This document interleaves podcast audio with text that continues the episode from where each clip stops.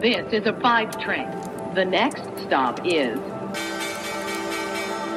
Wall Street.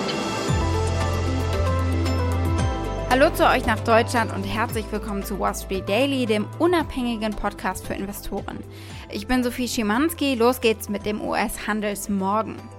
Die großen US-Aktienindizes fallen an diesem Donnerstag aufgrund der Besorgnis über das weltweite wirtschaftliche Comeback nach der Pandemie. Für Unsicherheit sorgte außerdem Japan, das für die bevorstehenden Olympischen Spiele in Tokio den Ausnahmezustand ausgerufen hat und die Tatsache, dass Länder einfach immer mehr mit den Covid-Varianten zu kämpfen haben. Der Dow Jones Industrial Average verlor vorbörslich schon etwa 450 Punkte und stand auch zu Handelstart noch deutlich im Minus. Der S&P 500 verlor ebenfalls mehr als 1% und der Nasdaq knapp 2%. Die Verluste wurden von Unternehmen angeführt, die von einem schnellen wirtschaftlichen Comeback profitieren würden. Die zyklischen, äh, die Value-Werte, Aktien von den Kreuzfahrtlinien Carnival und Royal Caribbean zum Beispiel, die fielen jeweils um mehr als 2%. American Airlines und Delta Airlines gingen jeweils ebenfalls um 2% zurück und Boeing fiel um 1,7%, Ford sogar um 2,5%. Und die Einzelhändler Macy's und Kohl's sind fast 3% im Minus. Es gab Daten zum Arbeitsmarkt, die neuesten Daten zu den arbeitslosen Erstansprüchen, die das Arbeitsministerium herausgeht, waren mit 373.000 auf die letzte Woche gesehen unerwartet höher und das deutet natürlich auf eine mögliche Verlangsamung der Erholung im Arbeitsmarkt hin.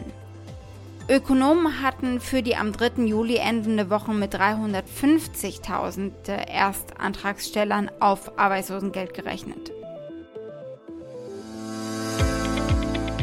Aktuell gab es gestern in die Fed Minutes, wir haben darüber gesprochen, dass man sie sich anschauen sollte. Ja, das Sitzungsprotokoll der Notenbank. Da gibt es einige Mitglieder, die sich eben für ein früheres Ende der Wertpapierkäufe aussprechen. Die Renditen sind ordentlich unter Druck gekommen für die Zehnjährigen. Da ging es gestern runter. EZB-Präsidentin Lagarde wird ein bisschen erklären, inwieweit die Inflationsrate der EZB angepasst wird. Bislang hatte die EZB 2% als Obergrenze genannt. Jetzt sollen diese 2% auch die Untergrenze sein. Wir gucken uns äh, heute die Notenbanken an, das Protokoll der US-amerikanischen Notenbank und wir schauen auch kurz auf die EZB und äh, ihre neue Strategie und unter anderem ihr neues Inflationsziel. Wir sprechen über die Staatsanleihen und was sie uns über die Stimmung der Anleger sagen. Wir gucken auf die deutschen Autobauer Volkswagen und BMW, nachdem sie zu einer Milliarde Euro an Strafe verdonnert wurden.